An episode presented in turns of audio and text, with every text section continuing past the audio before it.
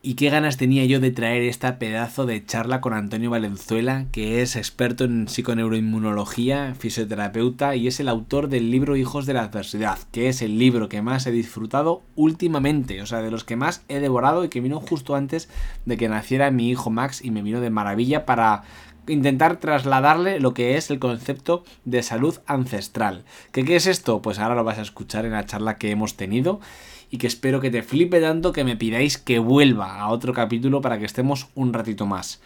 Así que nada, te dejo con la entradilla y empezamos. Qué bien vives. Qué bien vives. Qué bien vives. Qué bien vives. Qué bien vives. Qué bien vives. Qué bien vives. Qué bien vives. Qué bien vives. Qué bien vives. Qué bien vives. Me lo han dicho tantas veces que al final me lo voy a creer. ¿Qué tal? Soy Jano Cabello y esto es Qué bien vives, el podcast en el que intentaremos encontrar juntos el camino hasta encontrar el arte de vivir bien la vida. Entrevisto a personas que considero que si no lo han conseguido, al menos tienen las claves para hacerlo. Lanzo reflexiones y debato con cracks que nos pueden arrojar luz sobre todo esto. Si te quedas conmigo, intentaremos conseguir juntos que la próxima vez que nos digan qué bien vives sea con razón. Empezamos.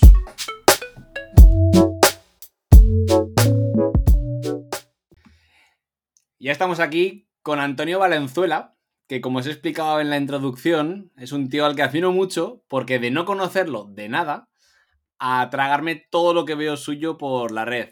Antonio, bienvenido, tío. Muy buena, Jano. Hoy pensaba, y me parece, te lo digo de corazón, increíble, que es la primera vez que tú y yo estamos hablando, así, ¿Sí? que conversando. Es que me parece de broma, porque yo creo, vamos, creo no, al haberte escuchado tanto en, en los podcasts que has grabado, a, a, verte por Instagram y tal, es de estas personas con las que, coño, sientas que es tu amigo y que dices, y yo no he hablado nunca con Jano. Te lo digo hay gente, hay gente, hay gente que nos escuchará decir estas cosas y pensará, menudos trastornados, no deben tener amigos en la vida real, pero la realidad es que cuando hay conexión con gente con la que sí, compartes un montón de valores, esto, esto es lo natural. Sí, yo ya te lo digo, hoy lo pensaba, y es que tenía ya hasta mis dudas, digo, no, yo sí he conocido a Jano, yo lo he visto, hemos quedado alguna vez, y decía, no, no, que no, que no lo he visto. Es maravilloso. Así es como tiene que ser. Mira, yo quería arrancar eh, este capítulo diciéndote, Antonio, qué bien vives. ¿Esto es, así o no, ¿Esto es así o no es así? Bueno, se intenta, se hace lo que se puede, te quiero decir. No, bueno, me encantaría decirte que, que, que bien vivo, pero con mis más y con mis menos intento vivir lo mejor posible, eso sí te lo digo. Mira, Antonio, yo te invitaba a este podcast a que charlemos un rato, porque cuando me mandaste tu libro, que ya lo he presentado en la, en la entradilla, Hijos de la Adversidad, yo te voy a ser totalmente sincero, yo no te conocía de nada, no sabía de tu existencia, me escribiste por privado y dije, bueno, pues por supuesto que sí. Y es verdad que el título me enganchó, pero como, como he explicado, eh, realmente es que me enganchó. O sea, eh, de estos libros que dices, bueno, voy a verlo, pero una vez leí solamente la contraportada y un poco la introducción, dije, ostras, también es verdad que me pillas en un momento súper conectado con todo esto. Entonces, quería estrenar el podcast Qué bien vives tirando de atrás, o sea, de los ancestros, de la salud ancestral, de todo esto que tú pues también manejas. Entonces, lo primero que quiero, porque te he presentado eh, por las redes sociales como experto en psiconeuroinmunología, y simplemente quiero que me expliques por qué tú, por qué tú, Antonio, estás hablando de, estás, estás formado, qué es esto de la psiconeuroinmunología, ¿vale? Y cómo nos ayuda a vivir bien. Esto para que, así, para empezar. Vale pues lo voy a hacer rápido porque ya, ya sé que no, no, no, tenemos que no extendernos demasiado. Entonces, mira, yo, digamos, mi primera profesión, y es así porque llevo dedicándome a ello desde los 20 años, mi primera actividad profesional fue la de fisioterapeuta. Es que uh -huh. yo trabaja, trabajé con, y trabajo como fisioterapeuta y obviamente en la fisioterapia pues ves pacientes con dolor, es lo que más ves, problemas, lesiones del aparato musculoesquelético. Entonces, con los años, con la experiencia, pues quieres seguir profundizando, ir al origen de esas patologías. Entonces, derivé hacia la terapia manual, hacia la osteopatía, buscando el origen de esas lesiones.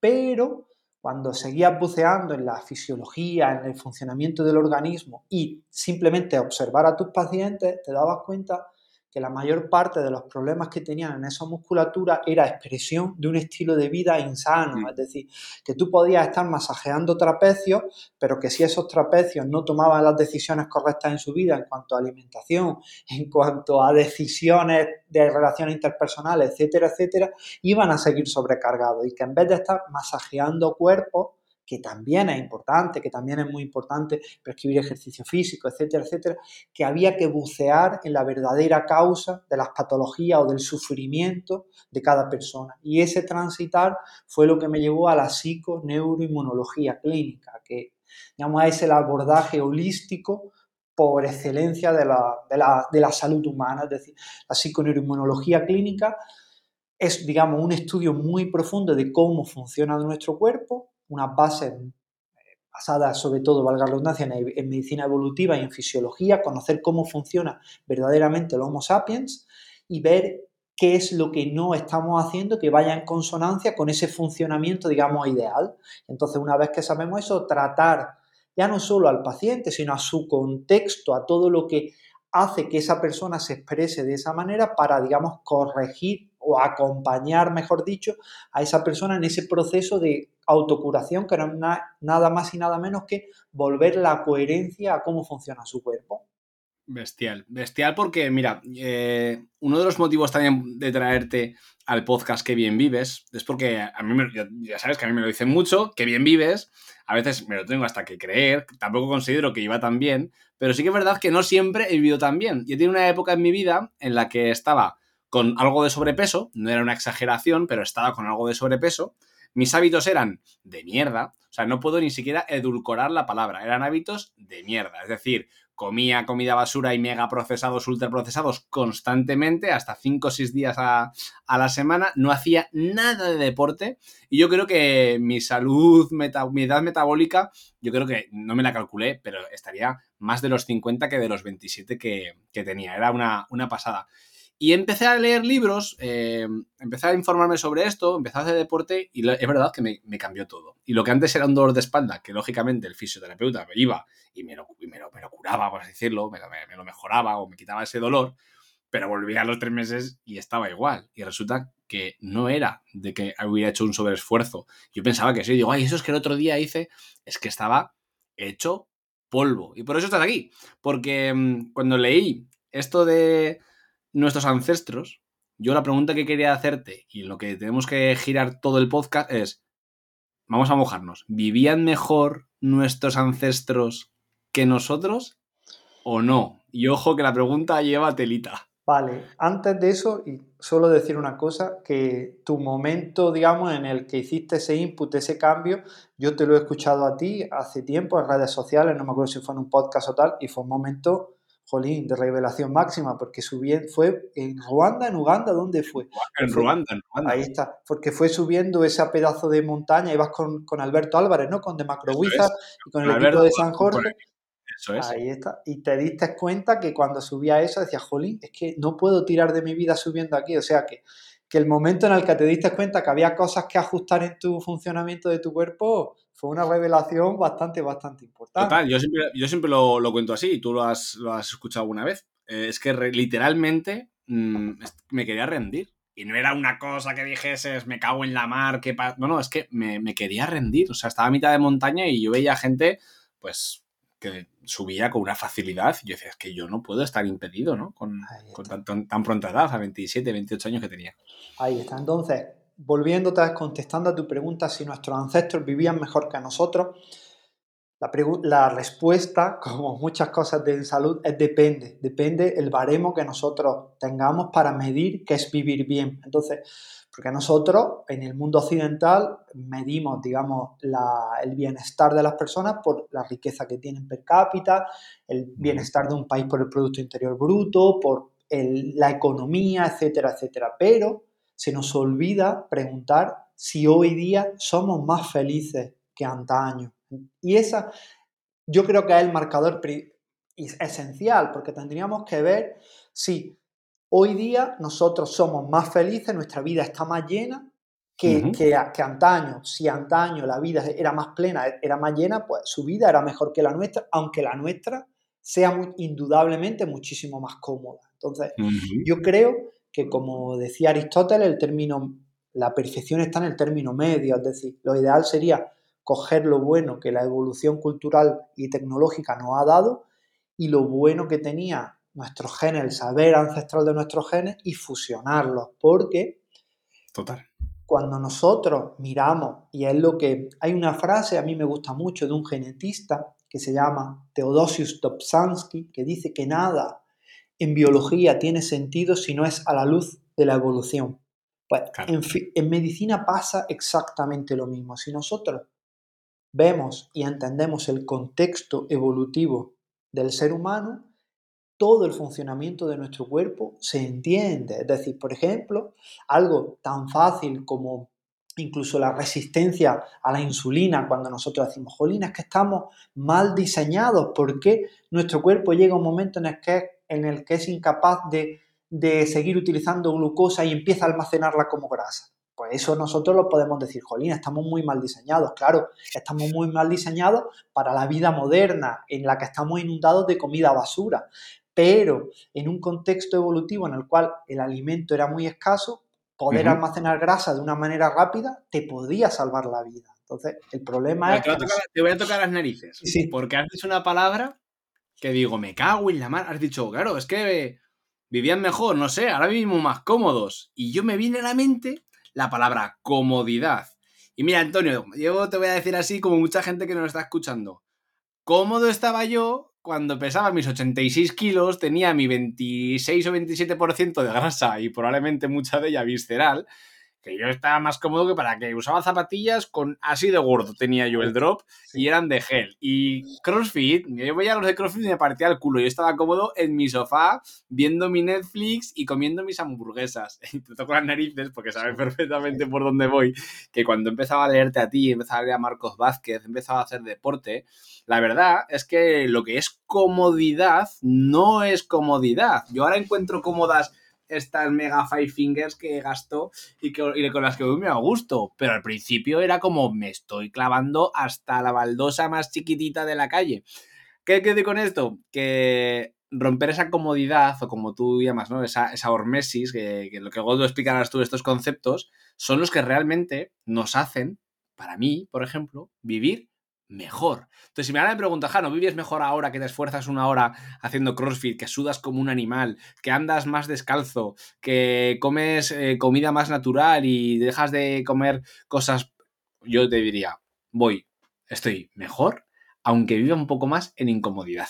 Ahí está, efectivamente. Mira, yo con esto lo que sí tengo muy claro, quizá a lo mejor no soy quien para de- definir lo que es una buena vida, pero lo que sí tengo muy claro y es lo que no es una buena vida. Mira, yo te puedo poner el ejemplo. El otro día, hace unos días, yo fui a hacer un evento a Bilbao, de tema del libro y tal. Cuando iba en el avión, me, se, me tocó una señora sentada a mi lado. Esa mujer tendría unos 60 años, por decir un número. Y estaba- Joven, hoy en, hoy día joven. Sí, sí, y estaba sentada a mi lado y todavía no habíamos embarcado y ella estaba comiéndose un pastel de nata. Además, se lo estaba comiendo con ansiedad, con voracidad, es decir, con urgencia. ¿no? Y la mujer era muy graciosa, pero era muy simpática, estaba cargada de bultos. Yo me, cuando me fui a sentar tuve que quitar todos los bultos, pero llevaba uno en especial que era muy grande y me decía, es que esto no lo puedo dejar, no lo puedo dejar, porque es mi insulina y mi insulina es mi vida. ¿Sabes lo que llevaba en ese mismo bolso en el que llevaba una caja con sus inyecciones de insulina? Llevaba una caja de roscos azucarados. Oh. Yo hablando con esa persona me explicó que no, que digo, pero usted ha nacido diabética, diabética tipo 1. Me dice, no, no, es yo no, yo esto me, me ha dado, me ha dado, me ha dado. Me ha dado. Entonces, Como una gripe. ahí está, ver a una persona en, que a la edad que otras personas todavía hacen maratones, enganchada a una insulina, presa de esos roscos azucarados, con esa poca movilidad que no se podía apenas mover en el asiento, con esa ansiedad por la comida, y todo eso fruto no de una genética, sino de una serie de decisiones mal dadas en la vida, para mí eso es lo que no es la buena vida. Entonces, todo lo que sea separarnos de ese arquetipo es ir en paz, en pos de una buena vida.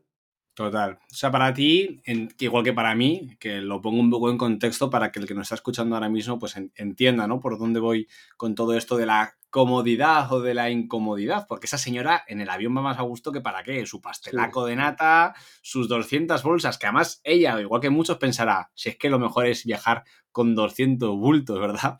Pues eh, este rumbo que, que llevamos hacia la comodidad, de alguna forma, pues es que al final, a largo plazo, lo acabamos pagando todos, ¿no? Eh, yo lo que quería preguntar y, y lo que me gustaría que debatiéramos un poco es cómo...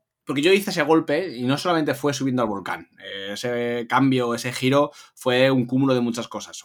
Uno también importante es que me casaba. Yo, pues presumido de mí, dije, yo no me caso estando fuera de forma. Yo quiero ¿no? que, que mi mujer Sí. me vea el día de la boda lozano y, y- y- y bien pipiolo. Pero hubo muchos eh, cambios. Como por ejemplo, me acuerdo, Antonio, de un señor, y lo cuento muchas veces, pero es que fue admirable. De más de 60, de más de Sí. 60, tendría este hombre setenta y tantos años, llevaba encima a uno de sus nietos y al otro lo llevaba eh, agarrándolo de la bicicleta. Y el tío iba con sus pantalones de hacer eh, running y con sus deportivas y iba corriendo por el parque con esos dos. Y yo pensé, yo no llego a esa edad haciendo eso.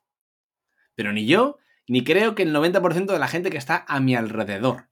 Entonces, ese cambio eh, para mí es, es monstruoso. La pregunta que te lanzo ahora es, ok, los ancestros, pues lógicamente tenemos mucho que aprender de ellos. ¿Por dónde, esto ya sé que es muy complicado, Antonio, pero ¿por dónde empieza una persona que nos está escuchando esto y quiere vivir bien como vivíamos antes? Es decir, se quiere quitar todos esos decorados, todas esas, cosas que aumentan la insulina, todas esas cosas que no he estado... ¿Por dónde empezamos? Ahí está, pues mira, eso es una gran pregunta. Solo por solo hacer una, un hincapié con lo que decíamos de nuestros ancestros, posiblemente no tuviesen una vida más cómoda, quizá incluso a lo mejor ni mejor, pero sí seguro más plena. Eso por una parte.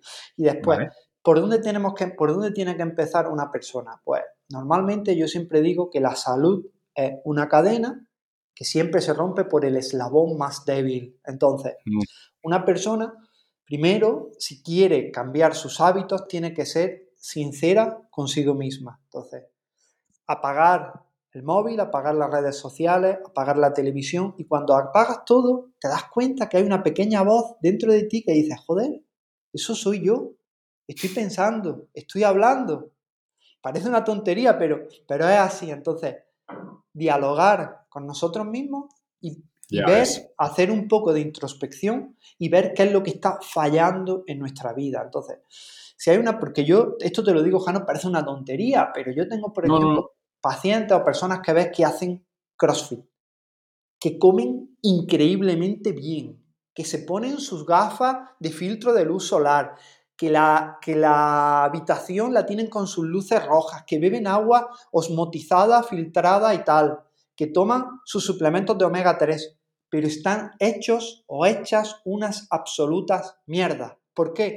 Porque a lo mejor son personas que tienen una fobia social o tienen una relación de mierda, con perdón de la expresión, o se Sí. llevan fatal con sus padres y siguen tal, o vete tú a saber, o quieren, o quieren ser diseñadores digitales y están en un trabajo de, yo qué sé, de bombero.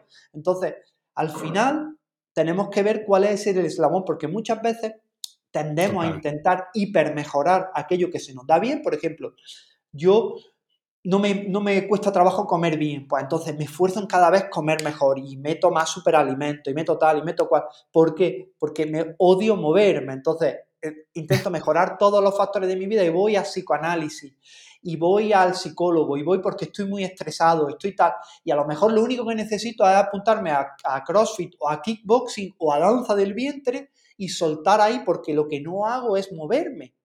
O, o al Total. contrario, personas que se mueven, hacen tal, hacen cual, pero se tiran hasta la una de la mañana viendo Netflix, viendo la tele y después duermen seis horas y cuando se levantan están hechos polvo y cafeína, nootrópicos, alimentación. No, chiquillo, si lo que tienes que hacer es irte a la cama a las 11 de la noche. Entonces, eso sería lo, lo primero, ver tu eslabón que más flaquea y en el que más flaquea empezar a trabajar por él. Eso es lo primero. Después, no obcecarnos y no empezar a querer hacernos transformaciones radicales. Las transformaciones radicales de estas de 12 semanas están muy bien para un momento dado de tu vida, pero cuando hacemos muchas cosas no de la manera más lógica, más coherente con nuestro organismo, es decir, no me gusta decir mal, pero entiéndeme, no de una manera óptima, cambiarlo todo de un día para otro No es posible. difícil. Entonces, tenemos que ver y otra vez dialogar con nosotros y ver,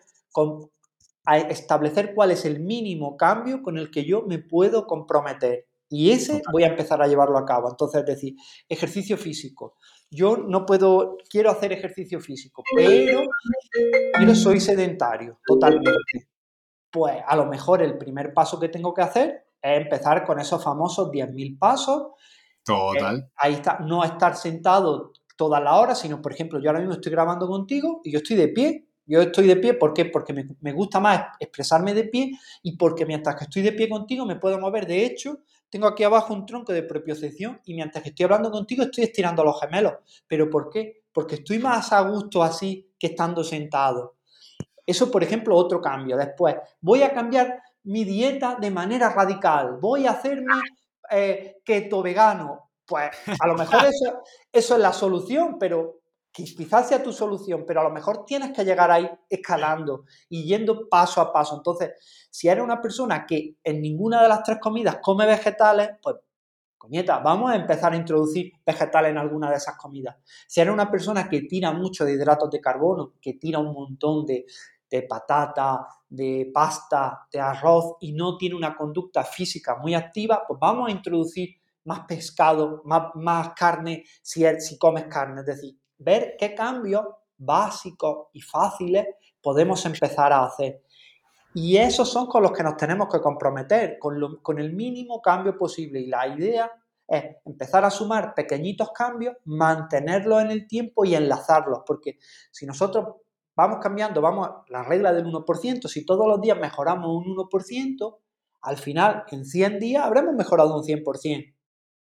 Y si Yo, no, yo con esto, Antonio, tengo una teoría eh, y es que todos tenemos una serie de pilares en nuestras vidas, ¿vale? Que es alimentación, el deporte, las relaciones sociales, el trabajo, la mente, ¿no? Y la filosofía, ¿no? Así a grandes rasgos. Luego habrá más cosillas, ¿no? El ocio y tal. Siempre pienso que hay un detonante y que para cada persona es uno. Hay quien cambia de trabajo, que puedes, que, pero no, no tiene por qué ser el eslabón, ¿no? Que tú, a mí me parece, me encanta lo del eslabón y, y lo iré contando por ahí a la gente. La, la teoría del eslabón de Antonio, porque es muy buena, pero para mí es como, cambio el trabajo.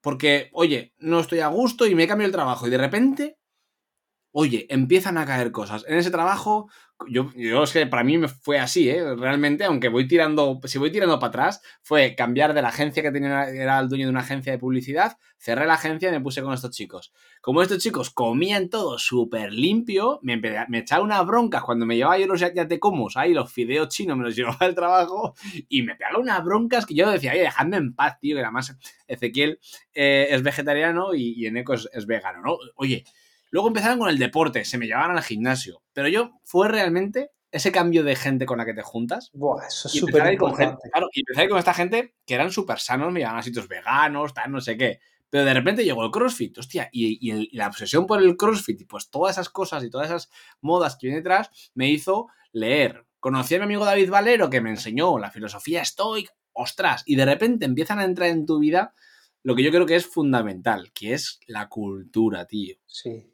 El aprender. Total. El no creer, el no creer. Yo me veo- yo mira, la- uno de los propósitos de, de este podcast es aprender de vosotros, de los que para mí sois los mejores en lo vuestro, ¿vale? Y si no sois los mejores, los que estáis en camino de serlo o tenéis como objetivo ayudar a los demás. Y aquí, pues te traigo a ti para que nos hables sobre salud ancestral, sobre neuropsicoinmunología. Traeré a Teresa para que nos hable de psicología, a David para que nos hable. O sea, gente que. Pero claro, es que como tú bien dices, ese eslabón ese eslabón es por donde hay que empezar. ¿no? Y es, y, y es brutal. Y que cada uno eh, trabaje su cabecita, ese tiempo a solas que tú pides, para buscar cuál es el eslabón que tenemos un poco averiado. Ahí está. Mira, dos cosas, dos conceptos que, que me vienen ahora a la cabeza y que creo que también pueden, a las personas que nos están escuchando, pueden ayudarle. Uno de ellos es el principal hábito ancestral y es por el que tú y yo estamos hoy aquí hablando, si no, no podríamos estar tú y yo hablando, es la capacidad de cooperación entre los seres humanos. Es decir, el ser humano es un ser social por naturaleza. Y Total. solo desde la cooperación, desde la cultura, lo que tú dices de contarnos historias y acumular saber de un Homo sapiens a otro, compartir entre nosotros, eso ha sido lo que nos ha llevado hoy aquí. Mira, Pues, hoy yo tratamos a un paciente, Jano, y te lo pongo como ejemplo, funcionario de prisiones. Este hombre jubilado ya. Me contaba una historia, porque yo le preguntaba, yo soy muy preguntón, sobre su trabajo, y me contaba la historia de un, de un preso que una vez que salió de la cárcel, estuvo muchos años eh, en la cárcel, no sé por el delito, pero le escribió una carta a este funcionario de prisiones y le dijo, yo no he tenido padre. Dice, la vida no me ha dado un padre hasta que entré en la cárcel y tú fuiste mi padre, tú te comportaste conmigo. Un funcionario de prisiones.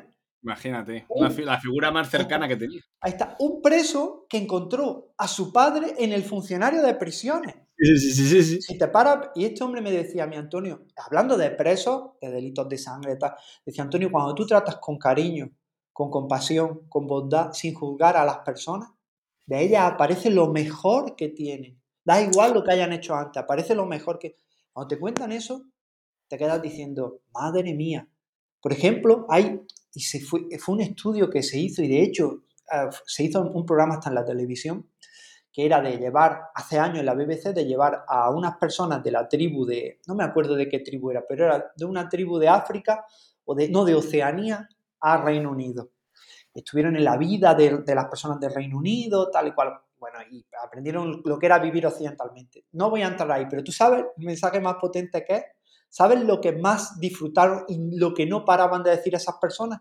Verás cuando llegue a mi poblado y lo cuente. Verás cuando llegue a mi poblado y lo cuente.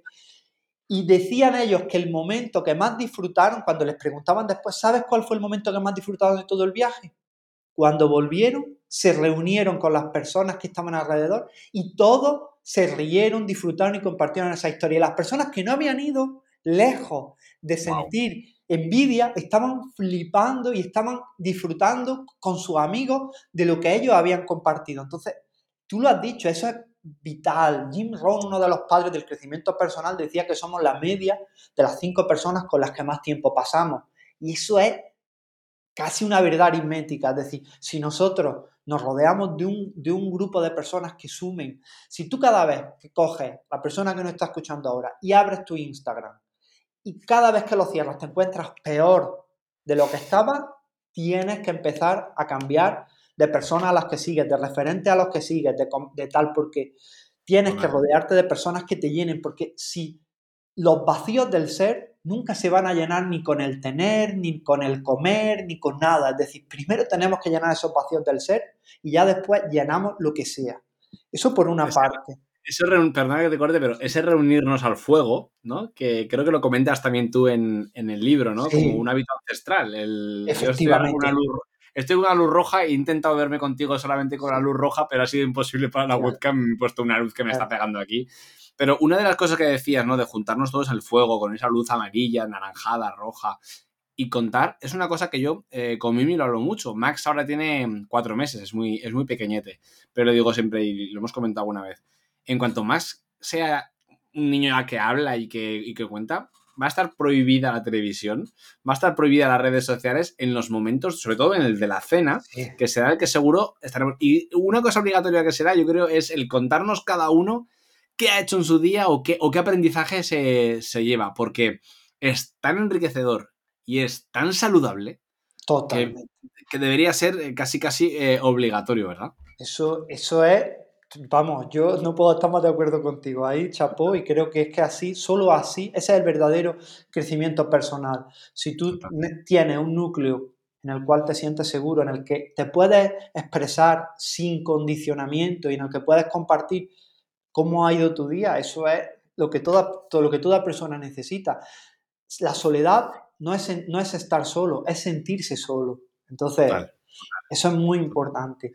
Parece que no estamos hablando de hábitos ancestrales, pero estamos hablando de, muchas, de muchos hábitos ancestrales, ¿eh? como el amor, el cariño, el juntarte con los demás.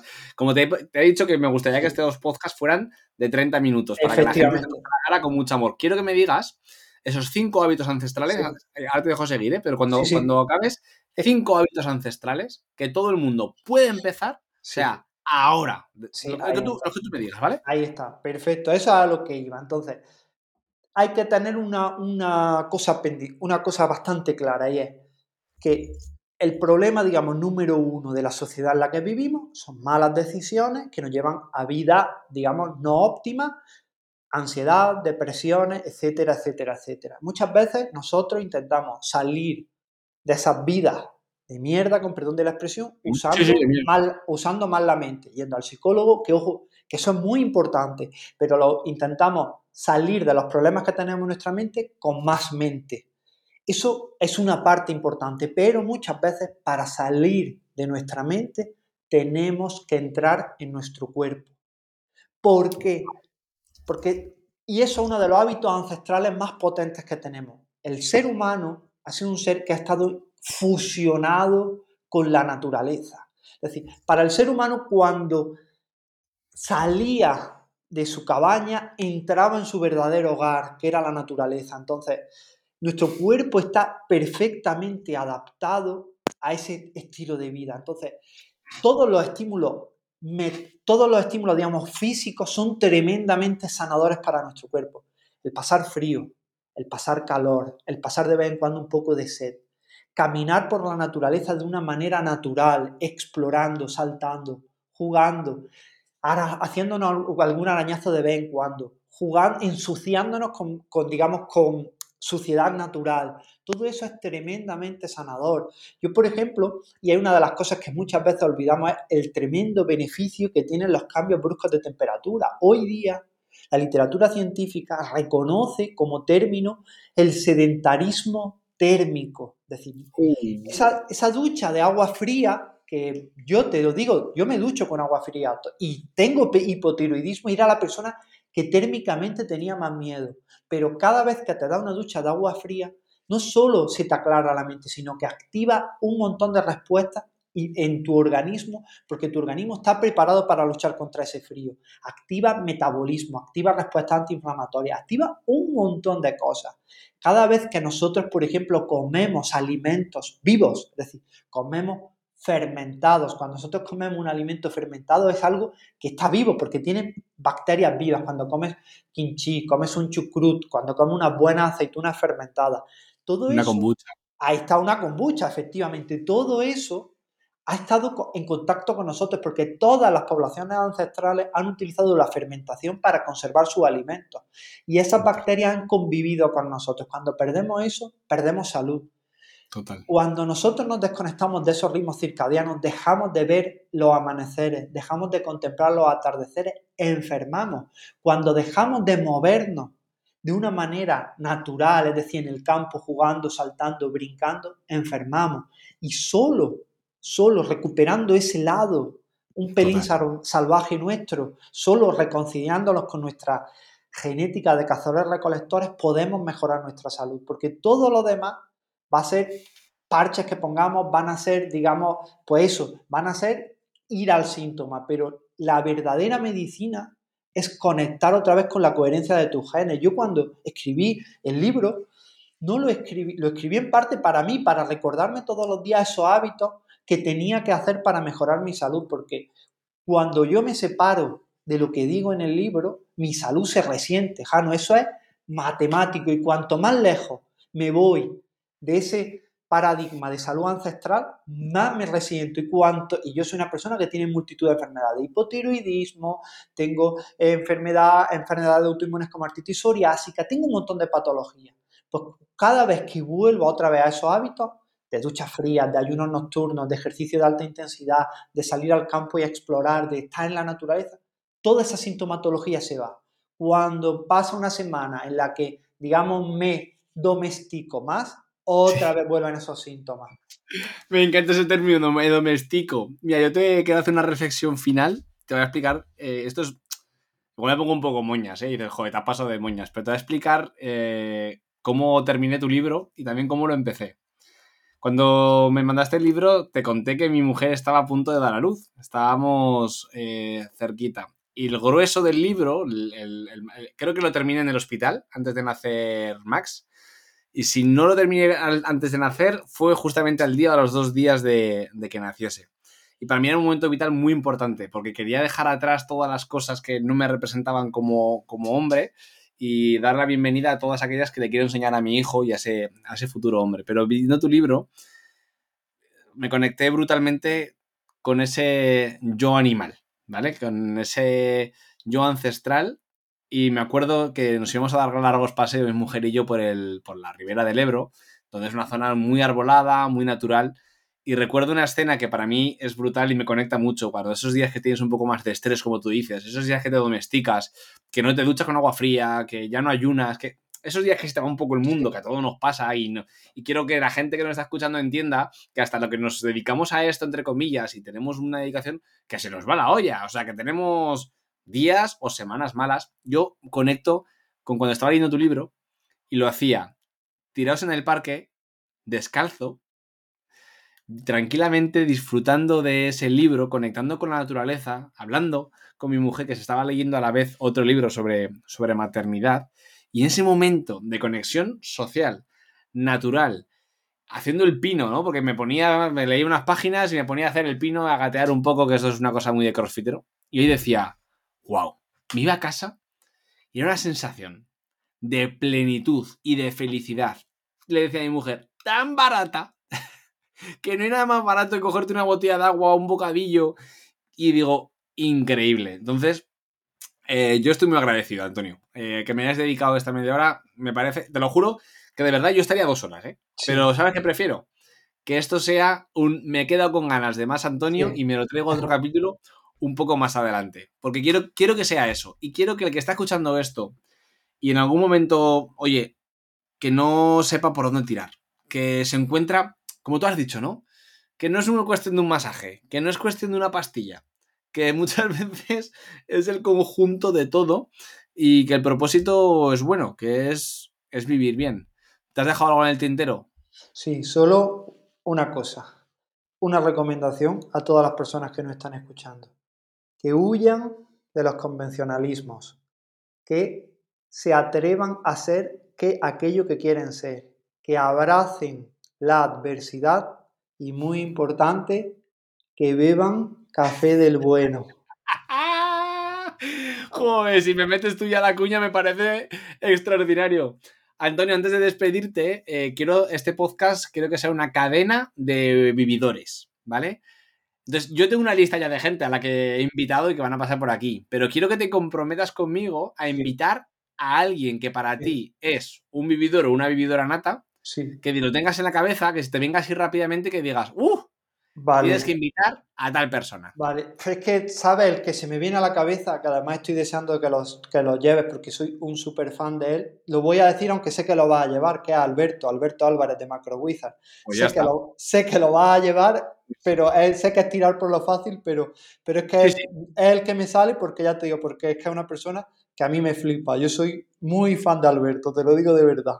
Pues ya no se, no se hable más. Eh, siguiente invitado, pues va a ser, va a ser Alberto. De hecho, el, siguiente invitado no va a ser Alberto, el siguiente es Hugo, que es educador canino. Y le voy a hacer una entrevista de si se puede vivir bien teniendo mascota. Y ahí vamos a entrar un poco en debate, ¿no? Sobre cómo tener una mascota y vivir bien, que no parezca esa esclavitud que mucha gente piensa. Antonio, una vez más, te estoy muy agradecido, muy, muy, muy agradecido por ese libro que has escrito. Has hecho un acto de servicio a la humanidad brutal. Me consta que está teniendo ese éxito que yo creo que se merece. ¿Es cierto? Sí, sí, sí, estoy muy contento. El feedback de la gente está siendo tremendo y el cariño, ¡buah! brutal. Qué bien. Brutal. Eres, eres- eres una persona de verdad eh, increíble. Nos te- no solo, de aquí solamente nos queda que el siguiente podcast eh, contigo lo grabemos en persona. Eso, sería para mí brutal. O que bien vengas a Zaragoza o que yo me baje para allá abajo, ¿vale? Y con mi familia estemos un, un ratito y charlemos eh, con un abrazo, con ese, ese, contacto que también es muy, muy, de, muy de nuestros ancestros. Y una de las cosas, y ya por terminar, y ya cierro con esto, que más me dolía de toda esta época pandémica, ¿no? De esa que no me gusta llamar nueva normalidad, es que la gente perdía mucho ese contacto, esos besos, esos abrazos. Y a mí me da mucha rabia porque decía, me cago en la puta, pero si es que ahí es donde está la base de todo. Entonces, vamos a volver a besarnos. Tengo ganas de darte un abrazo Eso... fuerte. Eso seguro. Además, yo me hace mucha ilusión que tú vengas, pero yo tengo muchas ganas de ir a Zaragoza. Quiero ver ese tremendo tostadero que vosotros tenéis. Soy muy fan del café San Jorge y ya te digo, me hace mucha ilusión ir allí a veros, a, a, tostar con vosotros, a hacer algunas catas y a que me dejéis que utilice la maquinilla porque ya te digo, yo soy un fricazo del café. Pues Antonio, me apetece mucho el sur, pero con esto cerramos un embajador porque ya tienes nuestro café allí, tienes una taza, así que cerramos un embajador, lo haremos la semana que viene tranquilamente. Estás invitado y lo grabaremos además en el tostadero después y hablaremos de café y hablaremos de también, de, de, si te parece, nos iremos más a hacer a esa alimentación.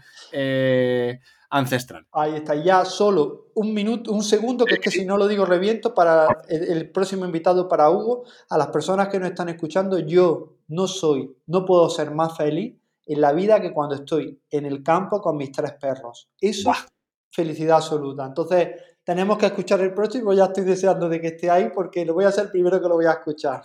Pues lo voy a, lo primero, acabamos aquí y con este último audio se lo voy a poner a Hugo para empezar eh, su podcast. Así que, macho, lo has hilado genial. Antonio, mil gracias, eh, nos vemos prontito y sigue haciendo esta labor tan buena para que la gente viva bien y se, y se reconecten con sus ancestros. Mil gracias. Muchísimas gracias a ti, amigo. Un abrazo.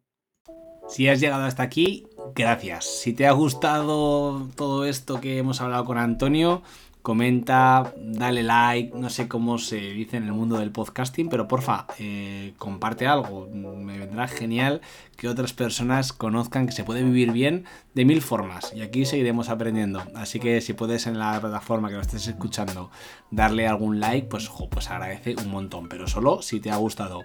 Gracias por llegar hasta aquí. Seguimos la siguiente semana. Hasta luego.